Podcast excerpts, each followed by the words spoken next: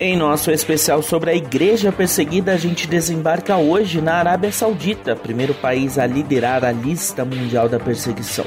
Confira agora no Missão Notícia. A Arábia Saudita foi o primeiro país a ocupar a ponta da lista mundial da perseguição quando o levantamento foi lançado em 1993 pela missão Portas Abertas.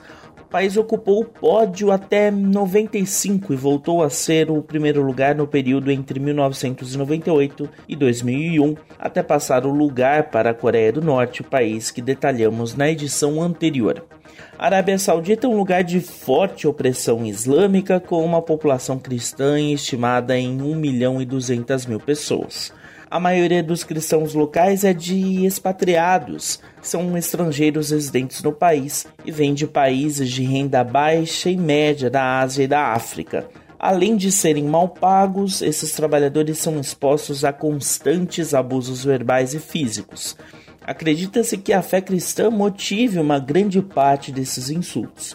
A realidade é ainda mais difícil para os poucos cristãos de origem muçulmana. Eles enfrentam resistência e perseguição, sobretudo dentro da própria família, além da opressão islâmica, a paranoia ditatorial como um dos tipos de perseguição no país.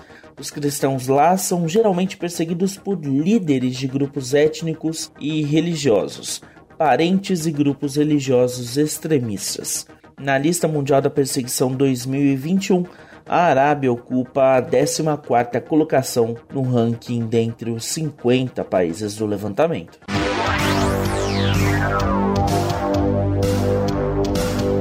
O Missão Notícia fica por aqui. O MN é uma produção da Rádio Transmundial. Roteiro e apresentação são de Lucas Meloni e os trabalhos técnicos do trio. Lilian Claro, Thiago Lisa e Pedro Campos. Até a próxima edição.